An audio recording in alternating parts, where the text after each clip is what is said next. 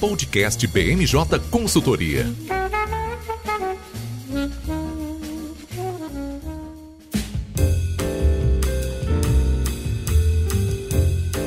Olá, pessoal, bem-vindos a mais um podcast BMJ. Eu sou Fernanda César e estou acompanhada hoje de um time de especialistas para comentar sobre a viagem internacional do presidente Jair Bolsonaro as movimentações do Ministério da Saúde e da Anvisa e a recente aprovação do projeto de lei que altera as normas trabalhistas sobre o retorno ao trabalho presencial de mulheres grávidas na pandemia. Estão comigo hoje nosso consultor de análise política, Bernardo Niger. Tudo bem, Bernardo? Tudo bem, Fernanda. Prazer estar de volta aqui. O prazer é nosso. Luan Madeira, nosso consultor de saúde e bens de consumo. Tudo bem, Luan? Tudo bem, Fernando? Olá, pessoal. E a nossa coordenadora do time de legislativo, Gabriela Santana. Como vai, Gabi? Vou bem, Fernanda. É um prazer e honra estar aqui com você como co-host. Obrigada, Gabi.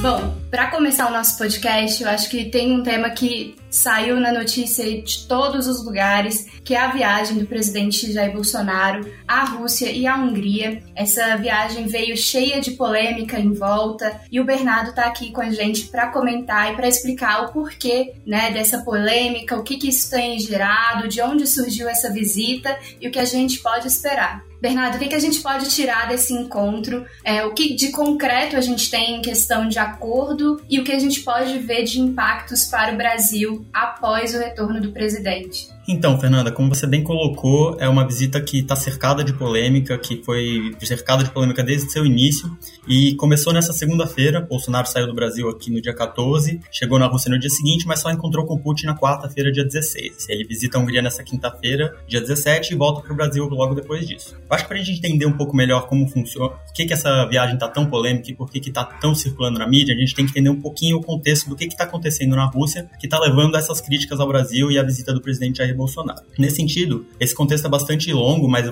para resumir bastante aqui, ele se dá devido ao aumento das tensões entre a Rússia e a Ucrânia no leste europeu. Esse processo se intensificou de verdade no final do ano passado, a partir de dezembro, quando aumentou a possibilidade da Ucrânia ingressar na Organização do Tratado do Atlântico Norte, que é uma coalizão de defesa encabeçada pelos Estados Unidos e outros países da Europa Ocidental, que estava começando a ponderar a entrada da Ucrânia. Por causa disso, Moscou começou a aumentar o número de tropas na fronteira com a Ucrânia e começou a pedir que recuasse, que a OTAN recuasse desse processo para justamente poder é, evitar o ingresso da Ucrânia na OTAN. Dado esse contexto de tensões, nos últimos meses a gente tem visto um aumento bastante grande da pressão sobre a Rússia e também desse risco que muitos observadores internacionais apontam para uma guerra, para uma invasão de Moscou em direção à Ucrânia para conseguir botar essas, essas, essas demandas que eles têm em prática. Né? Com relação à visita em si, acho que vale destacar o primeiro ponto, que ela não foi marcada agora. Então, essa visita está sendo agendada desde dezembro do ano passado, antes das tensões realmente se levarem ao ponto crítico que a gente se encontra agora. Então, tem um pouquinho desse aspecto que o Brasil não estava pretendendo necessariamente ir nesse momento de tensão. Nesse sentido, acho que vai destacar que a postura brasileira durante a visita, e que é uma coisa que a gente pode discutir um pouquinho mais, reflete a postura histórica do Brasil de não intervir, de não se declarar a favor em conflitos, em questões militares. Então, a declaração, as declarações do, da delegação brasileira, do presidente Bolsonaro, sempre vão no sentido de destacar aspectos não relacionados a esse conflito entre a Rússia e a Ucrânia. Então, a conversa com Vladimir Putin, que se deu na quarta-feira, focou bastante em cooperação bilateral, em temas de economia economia e comércio, e abordou diversos temas que não diziam respeito a esse conflito com a Ucrânia. Algumas das áreas de destaque né, desses comentários foram questões de cibersegurança, de defesa e de agronegócio, né, especialmente o mercado de fertilizantes. Eu acho que a gente pode pensar um pouquinho que a posição da Rússia não é um grande player no comércio internacional com o Brasil, mas é uma tem certas uma cooperação histórica bastante relevante com relação aos BRICS. Todos os presidentes brasileiros já visitaram a Rússia desde o FHC, então é um é um parceiro bastante importante geopoliticamente. Acho que vale destacar que, como resultado dessa visita, a gente não teve a assinatura de nenhum acordo muito importante. A gente tem um único acordo que foi feito entre os dois países para ajustar a terminologia na troca de informações, mas o que a gente tem foi uma declaração bastante extensa do Ministério das Relações Exteriores com relação aos entendimentos comuns do Brasil e da Rússia. E aí, nessa declaração, a gente tem vários temas sendo abordados, como esses que eu falei, e muitos outros também. Então, acho que a gente pode partir primeiro, do primeiro ponto, que é não existem muitos frutos concretos na forma de acordos tratados que vieram dessa visita nesse primeiro momento. Bernardo, você falou que o Brasil manteve né, a posição ali de apaziguador, né, de amigo de todo mundo,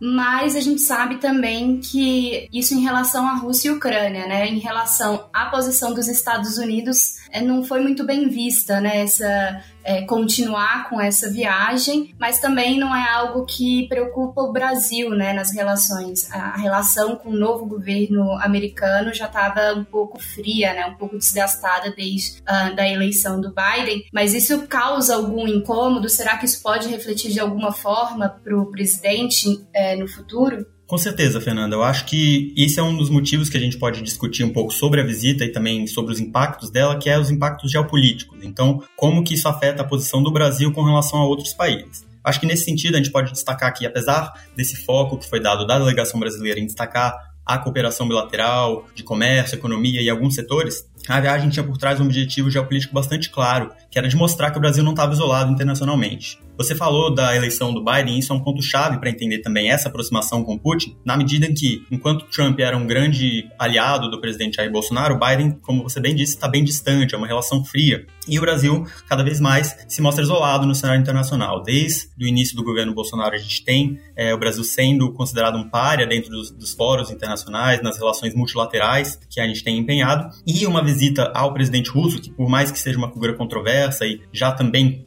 de certo modo, párea para outras figuras, tem um peso, né, do ponto de vista geopolítico. Você mostra que o Brasil está aliado a países de importância também no cenário internacional. Agora, o timing da viagem foi não podia ser pior, sinceramente. A gente está no momento do auge das tensões com os Estados Unidos e outras figuras da União Europeia apontando o risco de uma invasão a qualquer momento. Então, independente de qual foi o contexto que essa viagem foi proposta, com cooperação econômica, para mostrar essa posição do Brasil, acaba pegando muito mal. E isso pode, apesar de, não, de a gente não esperar impactos concretos do ponto de vista de sanções ou retaliações, com certeza impacta não só a visão que o resto do mundo tem do Brasil, mas também pode afetar algumas negociações com os Estados Unidos, por exemplo, que a gente tem uma cooperação bilateral aí que teve alguns avanços nos últimos meses, com a União Europeia, que tem um acordo com o Mercosul em andamento e negociação internamente. Então a gente vê que na diplomacia os sinais sutis às vezes significam muito. E ainda que a postura do Brasil seja de se mostrar favorável a uma resolução pacífica desse conflito,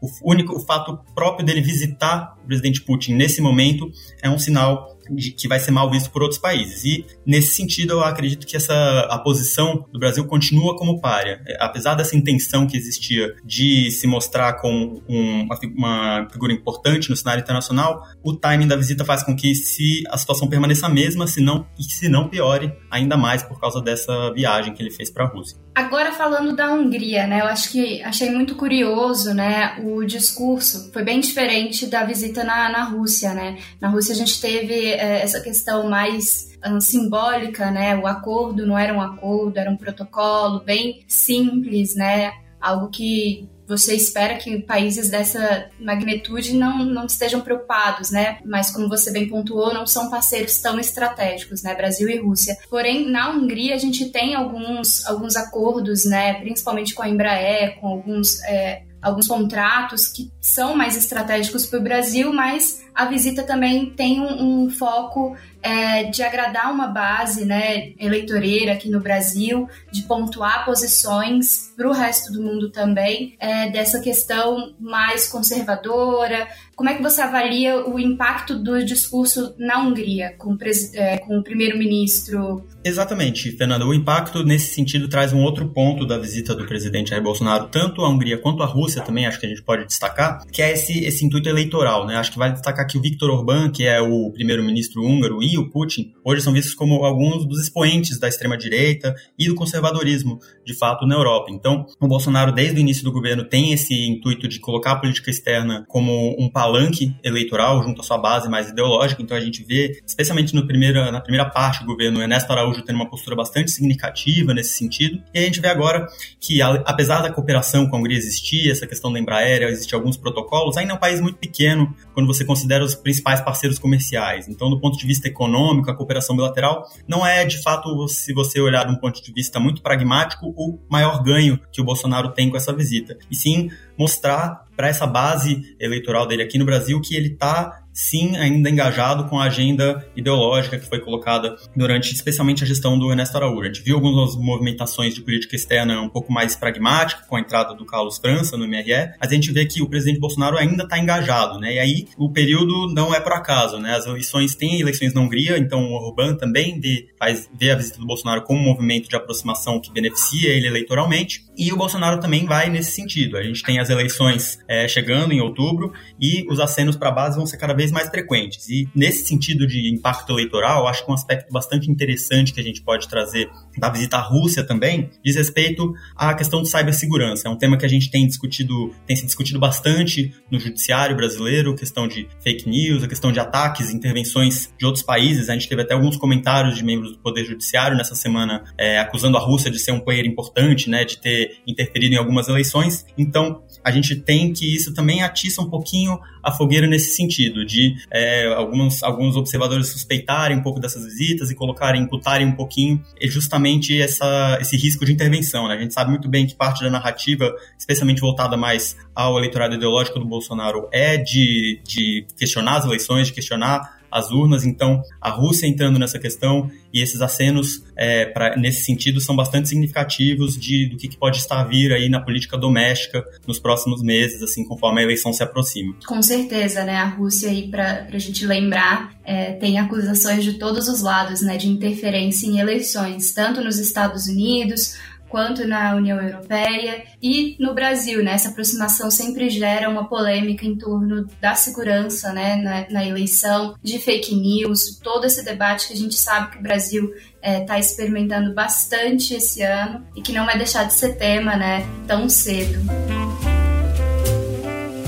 E falando de fake news, a gente tem que é, entrar também no tema da saúde no Brasil, né? A gente tem muita discussão nos últimos anos sobre as informações, principalmente dos órgãos do governo federal. E nessa última semana a gente teve uma movimentação interessante dentro do Ministério da Saúde com a troca de alguns secretários, um deles envolvido num caso extremamente polêmico, né, tanto para o público em geral, né, para os cidadãos, como dentro do governo e dentro do Congresso. Luan, explica pra gente o que, é essa mudança é, e por que, que ela aconteceu agora. Perfeito, Fernanda. De fato, a semana começou animada aí com algumas movimentações dentro do Ministério da Saúde. Apenas para nivelar o conhecimento de todos os nossos ouvintes, eu vou mencionar brevemente o que, que foi modificado. Então, a Secretaria de Gestão do Trabalho e da Educação na Saúde agora vai ser comandada pelo Hélio Angotti, é, que vai substituir a Mayra Pinheiro, que era a famosa Capitã Cloroquina, que estava dentro do Ministério da Saúde, foi amplamente questionada durante os da CPI da Covid no Senado Federal e deve sair do cargo para concorrer a algum, algum cargo no, no Poder Legislativo. Então, para quem não está muito familiarizado, o senhor Hélio Angotti, ele era o antigo secretário de Ciência, Tecnologia, Inovação e Insumos Estratégicos do Ministério da Saúde, que recentemente foi a pasta responsável por, a, por assinar uma nota técnica muito polêmica, onde é, basicamente a eficácia das vacinas contra a Covid-19 era questionada e ainda era tocado no assunto do uso de remédios como a hidroxicloroquina é, como uma alternativa viável para o tratamento dos pacientes de Covid-19. Então, é, tiveram outras movimentações, claro, dentro do Ministério da Saúde, mas a movimentação do senhor Hélio Angotti é a mais relevante justamente por causa desse contexto. Então, como a Fernanda bem adiantou, foi um tema que foi amplamente questionado, não só na sociedade civil, como também pelo parlamento e pela mídia. Muito se questionava porque até o momento atual, quando o nível de vacinação no Brasil já está tão avançado, quando o tema parece já estar pacificado entre diversos atores, entre os estados, os municípios e a Anvisa principalmente, é, muito foi questionado por que, que o Ministério da Saúde ainda estava batendo na tecla desses remédios. Então, certamente foi aí uma, uma derrota política para o Ministério foi uma derrota política tão relevante que essa semana o senhor Antônio Barra Torres, que é o diretor-presidente da Agência Nacional de Vigilância Sanitária, foi convidado a comparecer ao Senado Federal para falar na Comissão de Direitos Humanos um pouco sobre isso. O Barra Torres, ele falou ali sobre a vacinação, ele falou sobre o status atual da pandemia no Brasil e ele criticou fortemente aí as ações recentes daqueles que tentam disseminar desinformação sobre o assunto. E aí, para quem está acompanhando mais de perto, perto essa pauta e para quem é mais familiarizado com as ações recentes do Antônio Barra Torres, deve lembrar que o diretor-presidente da Anvisa recentemente entrou aí em um imbróglio público com o presidente Jair Bolsonaro por causa da vacinação de crianças contra a Covid-19. E Luan, o, uma coisa interessante, né, para a gente lembrar, recapitular, é que o Barra Torres é uma indicação do Bolsonaro, né? Foi uma indicação do Bolsonaro para a Anvisa, assumiu a presidência da agência a pedido do Bolsonaro e era um forte apoiador dele no início da pandemia, né? Muita coisa mudou de lá para cá, a gente tem notado que ele tem se tornado aí um, é, um grande opositor né, nessa área, principalmente com relação à vacina, mas o que mais preocupou o, o Barra Torres foram as ameaças, né? Foi uma coisa que ele deixou bem claro durante a audiência pública, as ameaças que os servidores da Anvisa receberam, né, durante esse, esse período, principalmente depois da live do presidente. Como é que é, como é que fica essa relação com a agência daqui para frente? Exatamente isso, Fernanda. O Barra Torres ele foi indicado ao cargo de diretor-presidente da Anvisa pelo presidente Jair Bolsonaro. E, na, e claro que se o Bolsonaro tem a competência para indicar a pessoa, ele vai indicar alguém que defende as pautas que ele defende. Então, é, muito se discutiu, inclusive durante, né, quando essa indicação foi feita, sobre o alinhamento no, do Barra Torres com o Bolsonaro e sobre como ele conduziria as pautas da agência, tendo em vista esse alinhamento. Então, as pessoas podem até se lembrar que no início da pandemia, por exemplo, o Barra Torres ele estava participando de alguns atos ao lado do Bolsonaro. Na época, o Bolsonaro foi muito criticado por, por, congregar a população em alguns atos, algumas manifestações, a despeito dos altos números da pandemia no Brasil, e em alguns desses atos o Barra Torres estava lá. Então, isso é algo importante da gente notar. Esse movimento de distanciamento, porém, do Barra Torres com o Bolsonaro já tem acontecido há muito tempo e atualmente a gente pode considerar que o Barra Torres ele está muito mais alinhado ao corpo técnico da Anvisa do que ao presidente da República.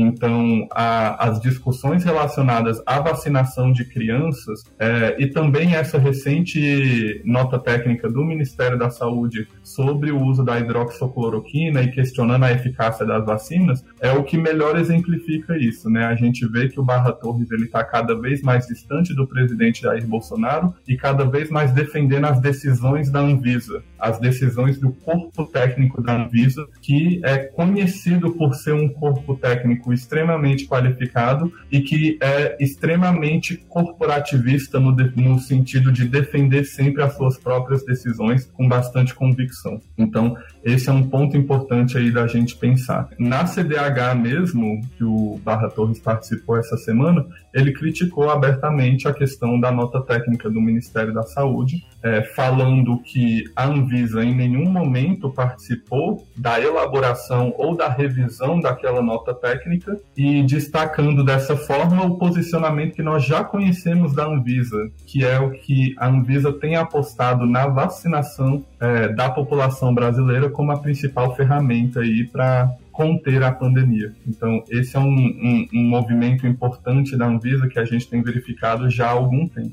Em termos de impactos na pauta da agência, Fernanda, é, a gente verifica que esses impactos eles são limitados. Então, existe sim ali um estranhamento entre os altos cargos, então digamos que principalmente o Bolsonaro e o Barra Torres, e às vezes o Marcelo Queiroga, que é o ministro da Saúde. Então, por mais, mas a gente considera que por mais que eles se estranhem, por mais que tenham discussões, o corpo técnico da Anvisa continua muito alheio a esse tipo de discussão e muito focado nas competências técnicas que esse corpo técnico tem. Então, os impactos dessas discussões de alto nível eles são limitados, eles se restringem ali mais aos altos escalões e as outras pautas, né, para quem estiver acompanhando, que tiver pautas setoriais que estão em andamento, seja dentro da Anvisa, seja dentro do Ministério da Saúde, essas pautas elas continuam andando, elas continuam avançando a despeito dessas grandes confusões, digamos. É, os corpos, o, o, corpo técnico da Anvisa é muito qualificado para tratar desses temas técnicos e ele acaba se isolando um pouco desse tipo de discussão.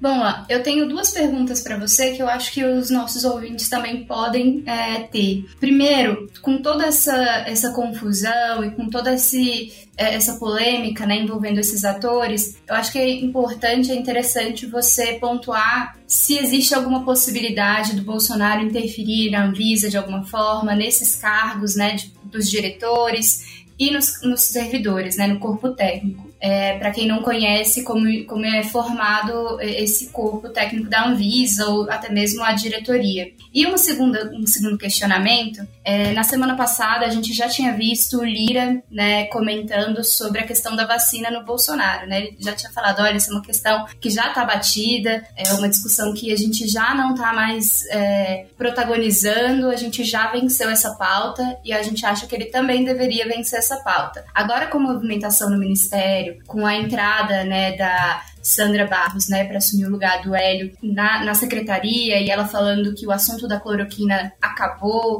toda essa movimentação da Anvisa, será que agora a gente vai ter um, uma postura diferente do executivo com relação a essa pauta ou ainda não? Ou a gente ainda vai permanecer nessa discussão, tendo em vista, né, que a gente tem aí um dos possíveis candidatos à presidência também, é o Dória, e ele tem a posição completamente contrária, né? Ele sempre foi a favor da vacina. Será que isso vai impactar de alguma forma? Fernanda, são excelentes questões essas que você faz. Em termos da influência do Bolsonaro na Anvisa, essa influência é bastante limitada, tá bom? Então, o cargo do Barra Torres, a, as competências da Anvisa, a composição da diretoria colegiada da Anvisa, tudo isso está muito bem resguardado pela lei das agências reguladoras. Então, os, o, as hipóteses, as possibilidades para uma para retirada do Barra Torres do cargo são muito limitadas, não é algo que o presidente Jair Bolsonaro consegue influenciar. Da mesma forma, os outros cargos da Anvisa, então, para quem acompanha a Anvisa,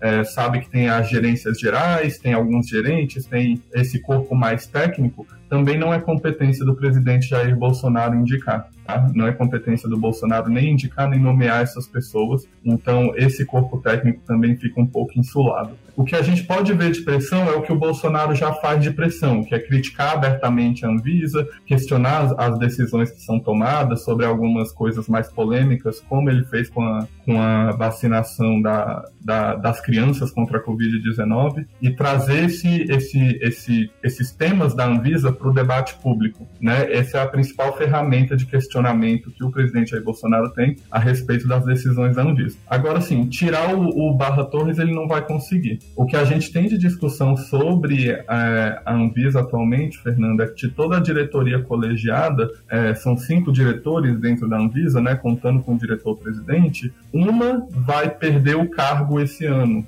que seria a Cristiane Jordan, que é a terceira diretora da Anvisa. Então, o mandato dela está previsto para acabar até julho de dois, desse ano. E aí já estão iniciando algumas discussões sobre a possível recondução dela ao cargo, que seria possível a recondução dela ao cargo de acordo com a lei das agências reguladoras, é, mas também se está, está sendo discutido é, se o presidente Jair Bolsonaro não vai indicar um novo nome para esse cargo, é, quem seria esse nome. Então, essa influência o Bolsonaro consegue ter, mas aí lembrando que mesmo assim, o nome que vai ser indicado para esse para essa vaga ele tem que passar pela aprovação do parlamento brasileiro, né? O, o, o, presidente Jair Bolsonaro ele indica a pessoa que vai compor a diretoria, mas a aprovação mesmo é, compete ao Senado Federal. Então aí a gente tem muito pano, muito chão pela frente para discutir. É, tem tem discussões políticas relacionadas a isso. Todo mundo sabe que é de interesse de partidos políticos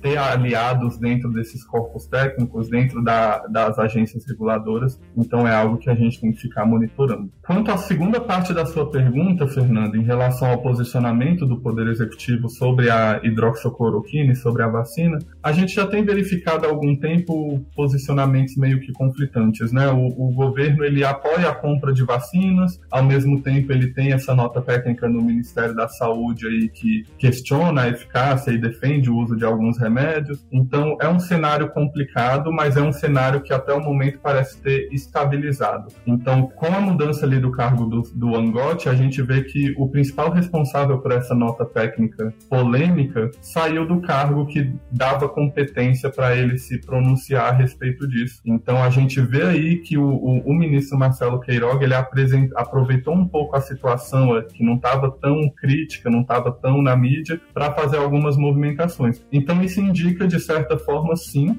uma, uma, um arrefecimento, digamos, das, dessas discussões é, em prol de outras discussões que podem ser conduzidas aí pelo Ministério da Saúde. Mas, de maneira geral, a política do Ministério da Saúde, pelo menos abertamente, e o que é mais divulgado, continua sendo de que a vacinação é a melhor, a melhor forma de conter a pandemia, é o foco atual do, do Ministério da Saúde e é algo que a gente deve continuar verificando aí nos próximos meses. Perfeito, Luan. Acho que deixou muito claro para os nossos ouvintes. Falando agora sobre o corpo técnico da Anvisa, eu acho que a gente tem uma menção super especial para uma alteração que teve, né, recente, uh, dentro da, da gerência de alimentos, né, da Talita, que saiu, né, pegou a gente um pouco de surpresa, porque ela estava à frente, né, da, da gerência há alguns anos, foi responsável pela, né, pela grande pauta de alimentos recente, né, que, que foi a, a nova rotulagem nutricional de alimentos. E agora, para onde ela vai? O que, que ocasionou essa mudança? Qual é o impacto para a pauta de alimentos dentro da Anvisa?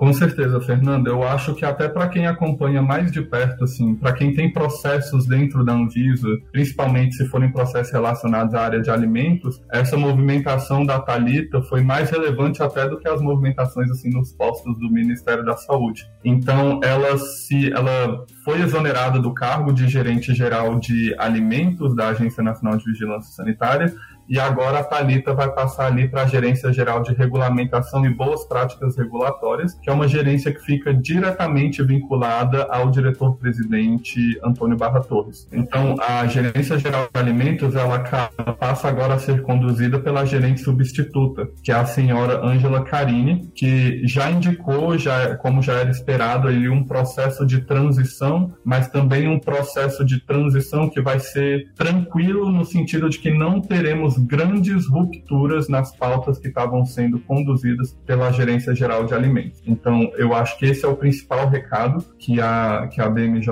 tem que passar a respeito disso. O que a gente gosta de destacar e o que é importante destacar é que qualquer modificação numa, numa gerência geral, ela tem impactos no dia a dia, né, do trabalho dos técnicos que estão ali dentro. E ainda mais quando a gente considera que a Talita estava à frente da Gerência Geral de Alimentos há seis anos. Então, não é uma mudança mudança não é uma mudança irrelevante, é algo com o qual o setor é, que lida com as pautas de alimentos vai ter que se adaptar e é algo que pode gerar ali alguma lentidão nos processos que estavam sendo conduzidos pela Gerência Geral de Alimentos. Então, esse é um impacto imediato que pode ser sentido aí pelas empresas que, têm, que, que tratam desse assunto. Dito isso, uma ruptura mais ampla, algo, algo muito drástico, também não é esperado. A gente espera que esse momento de transição ele seja tranquilo, que ele tenha impactos limitados e que tão logo a gente tenha ali um, um novo gerente geral indicado ao cargo, a gente tenha ali uma um, a, a, volta, digamos, do, da, das completas capacidades da gerência geral. Inclusive destacando que compete ao Antônio Barra Torres indicar quem vai ser esse próximo gerente geral, tá bom? Não é algo que envolve, por exemplo, a decisão do presidente Jair Bolsonaro. Perfeito, Luan. Vale lembrar, né, vale destacar que a Thalita exerceu o papel dela na, na gerência de forma muito é, ampla, né? Ela sempre abriu o debate para todo mundo, todos os atores envolvidos, né, impactados. Então, é, é de fato uma movimentação super relevante, né, a saída dela, mas eu tenho certeza que na outra gerência, agora ao lado da presidência, ela também vai desenvolver esse papel aí um pouco mais político, né, um pouco menos técnico, um pouco mais político, uh, ao lado do presidente da Anvisa. Com certeza, Fernanda. A senhora Thalita ela era extremamente qualificada, já era uma gerente que era muito conhecida pelo setor e que tinha um contato muito próximo com as empresas do setor. Então, isso de fato é algo que vai impactar de alguma forma ali na condução da pauta. Mas a própria substituta, que é a senhora Ângela Carini, ela também tem bastante experiência dentro da Anvisa. Ela atua dentro da Anvisa há mais de 20 anos. Então, também não é como se a gerência estivesse nas mãos agora de uma pessoa sem qualificações. Pelo contrário, é uma pessoa que estava muito inserida nos trâmites da Gerência Geral de Alimentos e é uma pessoa que com certeza vai conduzir a gerência da melhor forma possível aí nesse período de transição. É, em termos da Talita, agora ela de fato assume a gerência que está vinculada direto ao diretor-presidente, o que é algo muito relevante, é, mas que também trata de temas muito importantes para a Anvisa. Então, é, racionalização de processos regulatórios, a, o estabelecimento da agenda regulatória da Anvisa, a construção e realização de análises de impacto regulatório pela Anvisa, tudo isso fica ali com a gerência dela. E para quem acompanha a Anvisa, sabe que esse processo de governança, todos esses temas que envolvem a governança do processo regulatório, são temas muito importantes para a agência como um todo e para o corpo técnico da agência também. Então a gente verifica que a, que a Thalita agora ela vai é, trabalhar com temas que influenciam todos os setores regulados pela Anvisa. Então é um cargo muito importante também.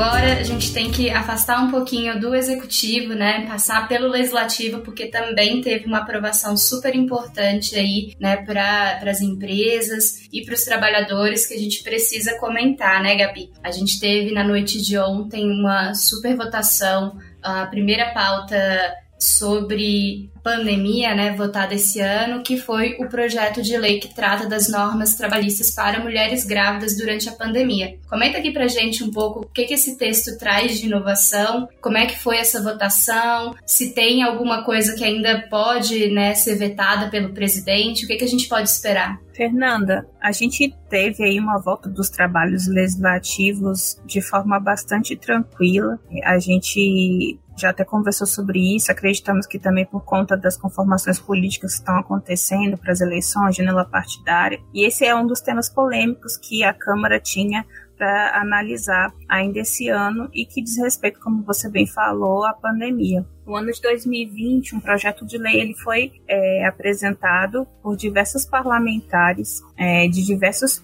partidos políticos, espectros políticos, é, para que houvesse o afastamento das gestantes no período de pandemia. Naquele momento não havia a vacinação, é, havia sim conversas, né, para que a vacinação começasse a acontecer, pesquisas, mas a maioria dos países ainda sequer tinham começado a vacinar a sua população. Esse projeto, apresentado por vários parlamentares, foi aprovado, virou lei, e ano passado foi apresentado um novo projeto mudando essa lei e trazendo algumas é, modificações que, de certa forma, foram vistas como, como polêmicas, principalmente pela parte mais progressista do parlamento. Isso porque trazia a possibilidade das gestantes voltarem ao trabalho presencial sob algumas condições. É, esse texto, Fernando, ele foi aprovado na Câmara dos Deputados em 6 de outubro de 2021. Ele seguiu ao Senado Federal e lá no Senado Federal ele recebeu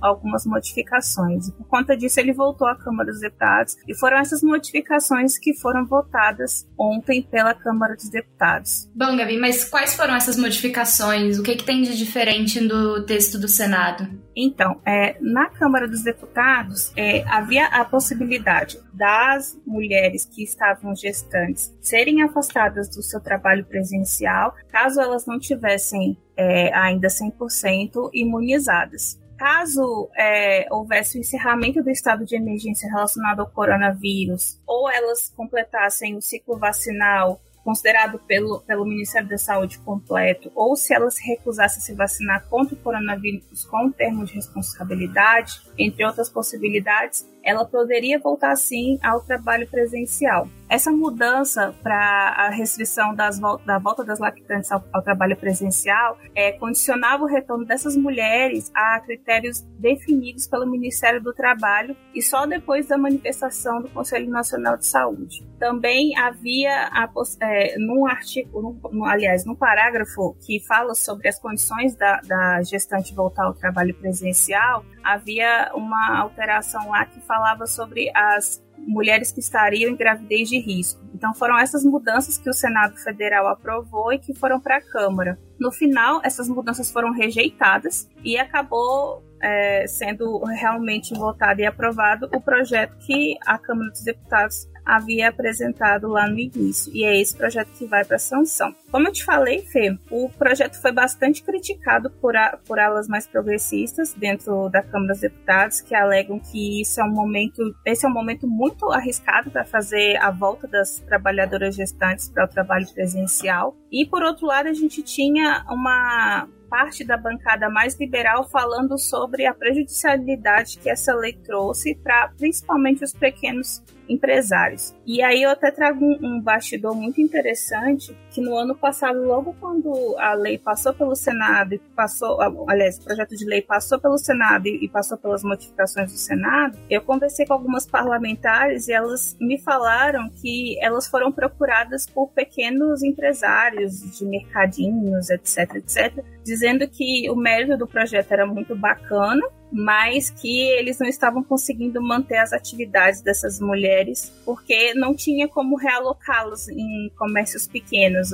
É, precisava que elas estivessem ali na frente e aí acabava que prejudicava de alguma forma. Por outro lado, eu também conversei com algumas assessorias de parlamentares mais progressistas, dizendo que o, a saúde da mulher, neste, principalmente nesse momento, precisa ser preservada e que isso precisa ser resolvido de outra forma. Por isso, a votação de ontem chamou tanta atenção e foi tão polêmica, Fernanda, porque era uma, era uma era uma pauta do Covid-19 que acabou sendo bastante politizada aqui no país e também porque a gente tinha dois lados bem opostos nessa discussão. Bom, Gabi, eu acho que além desse debate da saúde, né, a gente tem um debate por trás que é muito importante, né? A, a presença né, de mulheres grávidas no mercado de trabalho sempre foi muito questionada e sempre trouxe, né, uma bagagem muito grande, né? A gente sabe que tem leis hoje que protegem, né, a mulher grávida, né? A gente tem todo, toda essa questão dentro da CLT e isso, né, toda essa legislação ela tinha, ela teve um impacto muito grande para essas trabalhadoras nesse período, né, da pandemia. Isso também gera, né, leva para o para o Congresso um debate maior, né, maior do que só a, a, questão da saúde, claro, muito importante, né, nesse momento que a gente está vivendo, mas todo o debate trabalhista também, né, da presença dessas mulheres no trabalho e de como elas têm que ser protegidas, né, Uh, também é muito importante. A gente sabe que tem o lado do, dos empresários, né, que tiveram que arcar com isso. Eu acho que essa legislação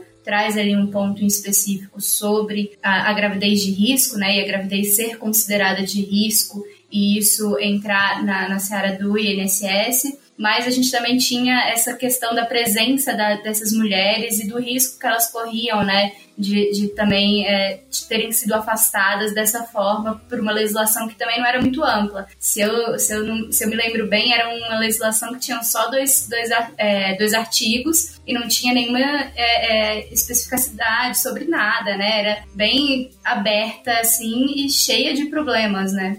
Exatamente. E foi também feito no momento muito inicial da pandemia, onde as discussões eram mais voltadas para como a gente vai combater esse vírus, o que, que ele é, e, e assim, não havia ainda uma possibilidade de vacinação proeminente, né? A gente tinha é, certeza que a vacina ia chegar, mas não sabia quando. E precisava ser aprovada uma legislação o quanto antes para proteger a mulher gestante. Então, o debate foi acalorado e, e passando também várias outras propostas legislativas para discutir outros pontos que foram atingidos aí pela Covid também. Fernanda, você também tocou num ponto muito interessante, que é a presença das mulheres gestantes no mercado de trabalho. Volta e meia, essa pauta volta a ser discutida dentro do parlamento e a gente sabe que aí é, é, envolve-se nessa discussão tanto as mulheres que, que estão gestantes, principalmente aquelas que possuem gravidez mais delicada e que precisam de um acompanhamento melhor e de repouso, mas a gente também tem o lado do empresariado, das indústrias, dos empregadores, né, que de certa forma acabam é, sendo bastante onerados. E existe uma discussão aí no boca a boca que a gente sempre escuta quando a gente sai para pegar um Uber, com, é, tomar um cafezinho, de que é, isso também às vezes acaba por prejudicar a mulher a se inserida no mercado de trabalho, porque ela pode, pode engravidar. É uma discussão muito polêmica, muito longa, mas ela sempre vem à tona e não seria diferente nesse momento de Covid-19. Não vou tomar partido aqui de nenhuma das posições do que, que se é discutido, mas acontece que essa discussão tá na, tá na mesa, sim, é uma coisa que, que sempre é, é, é muito falada e perpassa também sobre a carga é, de trabalho da mulher que se torna mãe, é, do, do porquê que ainda não existe um, um tipo de afastamento para o pai também quando ele se torna pai. Enfim, essa história dá muito pano para manga. E isso acabou se refletindo também na discussão desse projeto. Muito interessante, Gabi. A gente ainda vai ter que esperar, né, para ver se vai ter algum veto desse projeto, né? Mas por enquanto parece que o governo está na mesma página, né, do que a Câmara. Tem alguma perspectiva para isso? O projeto foi bastante discutido com parlamentares que são alinhadas ideologicamente com o governo, inclusive existe uma das possibilidades da gestante voltar ao trabalho é que ela não esteja vacinada, mas que ela assine um termo de responsabilidade. E sobre esse termo de responsabilidade, o texto do projeto de lei fala explicitamente que é um direito irrevogável né, da mulher de, de ter essa liberdade de poder voltar para o trabalho, mesmo sem ter sido vacinada, mas, claro, respeitando todas as os cuidados sanitários que o empregador estiver propondo ali para o negócio dele. Então, eu acredito, Fernanda, que a tendência é que o projeto seja a, a sancionado sem vetos, mas vamos esperar um pouco, pode ser que as coisas mudem. Mas por conta desse diálogo, né, a própria a relatora do projeto é a deputada Paula Belmonte, ela é de cidadania do DF, mas ela tem pautas é, alinhadas um pouco com as do governo Bolsonaro, principalmente é, voltadas para essa questão de cuidado de família. Então, houve esse diálogo e eu também verifiquei em algumas fontes que algumas parlamentares que eram do partido do presidente, que as que se elegeram na onda bolsonarista em 2018, também tinham optado, opinado né, sobre o projeto antes que a deputada Paula Belmonte é, manifestasse o relatório dela pela rejeição da emenda do Senado. Perfeito, Gabi. Vamos ficar de olho, então. Bom, e aí, para aproveitar a sua presença aqui no podcast, não podia deixar de perguntar. O que, que a gente tem de perspectiva para a semana que vem aí dentro da pauta do, da Câmara e do Senado? Fernanda, uma das pautas que não sai da boca das pessoas é PEC, pele dos combustíveis. A gente teve um aumento bastante considerável no valor dos combustíveis, dos combustíveis é, nesses últimos anos. E é, é um tema que acaba também passando, as, as, que passou a ser discutido bastante, tanto no Senado Federal como na Câmara dos Deputados acabou que as propostas, que é um PLP e um PL, não foram é, analisados nem pela Câmara dos Deputados, nem pelo Senado Federal, mas em comum acordo dos presidentes das casas. O Arthur Lira e o Pacheco, eles estão conversando e eles chegaram ao consenso de que as matérias não tinham maturidade necessária para serem deliberadas diretamente nos plenários. Então, eles entenderam que esse momento é um momento de discussão com os líderes de ambas as casas para se chegar a um consenso, inclusive para acelerar o processo de votação desses projetos. A gente também tem um outro projeto que também está na boca do povo, que é o PL das fake news. Isso muito porque houve uma grande discussão em 2018 sobre o quão foi o impacto, qual o tamanho do impacto foi é, das notícias que foram disseminadas e que tinham um teor de mentira é, na sociedade, o quanto isso impactou nas eleições federais e agora a gente vem em 2022 aí na boca das eleições também com esse projeto de lei sendo discutido. Então ele acabou também ficando para a semana que vem, é um tema bastante polêmico, mexe também com algumas empresas grandes, como o Telegram, é, meios de comunicação. Então, tem muita gente de olho nesse, nesse, nesse projeto de lei e ele também deve ficar para a próxima semana, se não para depois do carnaval. Bom, pessoal, nosso podcast fica por aqui. Agradeço a presença do Bernardo, do Luan e da Gabriela aqui conosco e espero vocês na próxima semana. Podcast BMJ Consultoria. Não deixe de acompanhar a BMJ em nosso site www.bmj.com.br e em nossas redes sociais.